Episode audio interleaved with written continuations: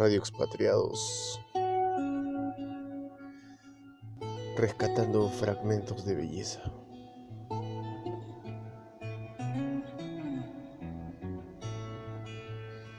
Recuerdo la primera vez que escuché esta canción en vivo, Parihuanas, de Rafa Raes. Estaba en una feria organizada por la Municipalidad de Lima en Parque de Exposición. Rafa tocó con Arnold, Arnold Quiroz, que ahora se hace encontrar como Arbolt. Un tributo a su gran amigo Rafa. Y bueno.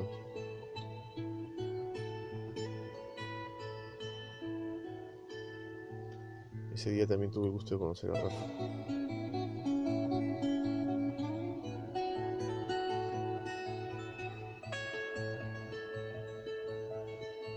Hoy es el día primero de junio del 2020, empezando el sexto mes. Y en el sexto día escogeremos nuestro destino.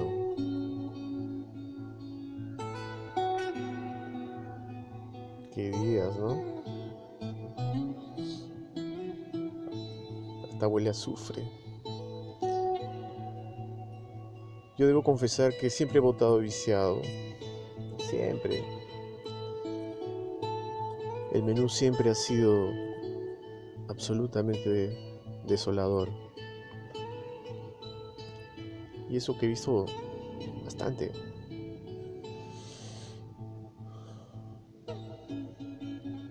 Pero ahora, escoger entre Vamos, sincerémonos. La cabeza de una organización criminal, con miles de folios en la oficina de un fiscal, nada menos que de José Domingo Pérez, con cárcel purgada. Una mujer que está en la cárcel, sale con ira, más si es política. ¿Qué esperamos de ella? Está prometiendo todo, absolutamente todo. La promesa de los 10.000 soles resultó que es falsa, es un crédito a largo plazo, ya, lo declaró su, su, eh, futuro ministro de Economía, entre comillas, que no será. El hermano con droga en los almacenes, el padre en la cárcel. Se le encontró droga en el avión presidencial. Su equipo de trabajo, gente con procesos, gente que está en la cárcel. El proceso mismo turbio, el jefe de la OMPE Corbeto, declarando que ¿cuál es el problema que haya sido amigo de Fujimori de del número 2 de Fujimori, que es Figari, está en la cárcel. No hay problema, dice.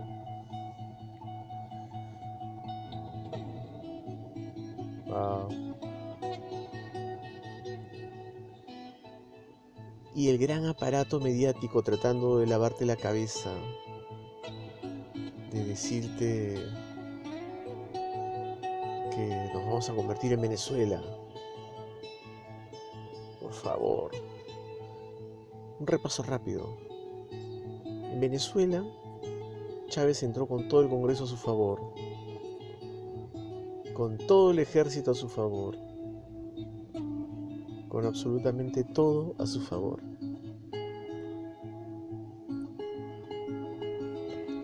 Aún así no le fue fácil empezar. Tuvieron que pasar años han pasado 20 años para que ese país se destruyera. Si aquí sabemos qué es exactamente lo que puede pasar, ¿acaso la gente no se va a poner en pie de guerra? Tampoco es que uno confíe totalmente en el nuevo, ¿no? este señor Castillo viene con, con su pasivo y con sus, sus problemas.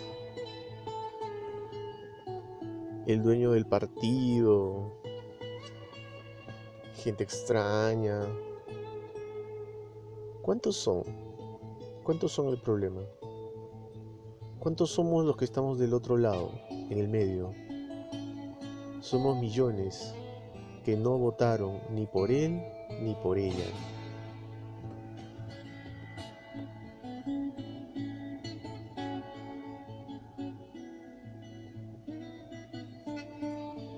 Referéndum para cambiar la constitución es lo que dicen.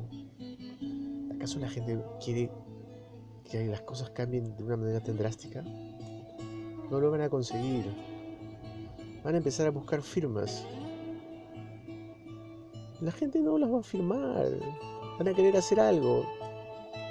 Los medios van a estar encima. Van a tener que tirarse para atrás si son inútiles, inoperativos, si son una desgracia, que sean vacados.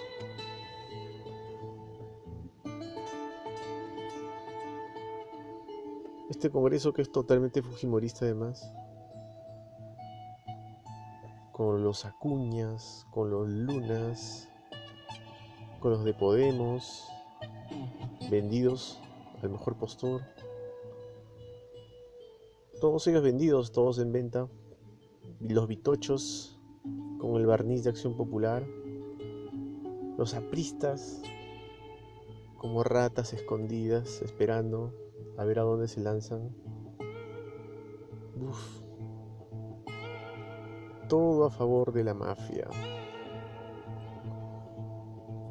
Vamos camino a México, a convertirnos en un narcoestado si es que ellos entran. No lo dudes. Van a tomar el Tribunal Constitucional.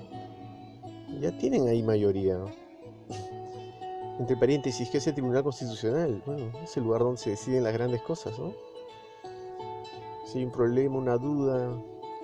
La gran duda hace poco fue, ¿qué es la eh, incapacidad moral del presidente? Lo tenía que decidir el Tribunal Constitucional. Decidió que todo siguiera igual que todo siguiera igual. ¿Por qué? Porque era lo conveniente. Eso era lo que les convenía. ¿Qué esperamos de ellos? ¿Qué esperamos de ellos? Nada. El Tribunal Constitucional tenía que decidir si ese viejo artículo que decía que la incapacidad moral de un presidente tenía que ver con un concepto antiguo que significaba un hombre se vuelve loco, pierde la razón. Eso era el espíritu de esa ley. Con el tiempo, incapacidad moral ya no es eso. Ahora puede ser incapacidad moral cualquier cosa para ellos. Una acusación, una sospecha, por una licitación y con ese pretexto se pueden tirar abajo un presidente.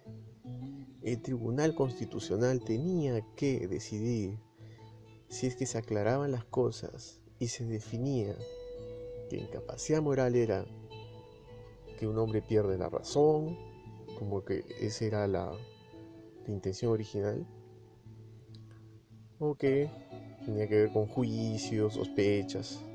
El Tribunal Constitucional que ahora tiene mayoría fujiaprista, dijo que todo siguiera igual. ¿Qué significa eso? En buena cuenta, en cristiano y en blanco y negro y en fácil. Significa que el Congreso que venga va a poder sacar al presidente cuando le dé la gana. Tal como lo sacaron a Kuczynski y a Vizcarra.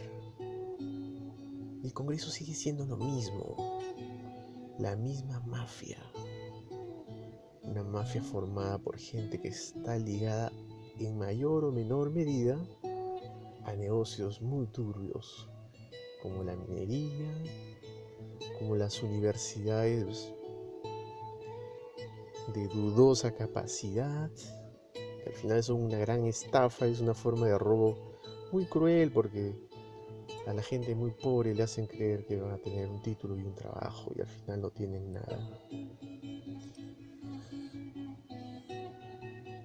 Es el Tribunal Constitucional y esa es de alguna forma lo que se tiene que cambiar. Pero ¿cómo? Como en Estados Unidos, el Tribunal Constitucional no lo elige en el Congreso, tiene un sistema mucho más pulcro, mucho más inteligente. Es elegido por varios, por varios estamentos. En fin, y así. Estamos en manos de una mafia de muchos tentáculos. Todos son hermanos, son los hermanitos, son los cuyos blancos, es el poder judicial tomado por ellos, los cuellos naranjas. Ellos son, ellos son sí, los que se llevan todo, los que manejan todos los negocios grandes, los que determinan quiénes van a ser los jefes de las grandes instituciones que hacen las compras las mega compras. Ay, por supuesto, los Fujimori harán cualquier cosa para no ir a la cárcel. Cualquier cosa, cualquier cosa. Si tienen que matar, matarán. En fin. Muy extraño lo que pasó en el Brae. ¿eh? ¿A, quién, ¿A quién se querían tumbar? ¿A quién querían hacerle creer el cuento de que vienen los terroristas? ¿Mm? Bueno. Del otro lado tenemos, bueno, gente a la que se le puede acusar de poca experiencia. Bueno, para eso están los expertos, ¿no? Se rodea de la gente adecuada, tendrá que resolverlo. Y si no lo resuelve, se tendrá que ir. Pero al menos no tendremos que pasar por la humillación de escoger una criminal para gobernar nuestro país. Eso no, no puede suceder. No puede suceder.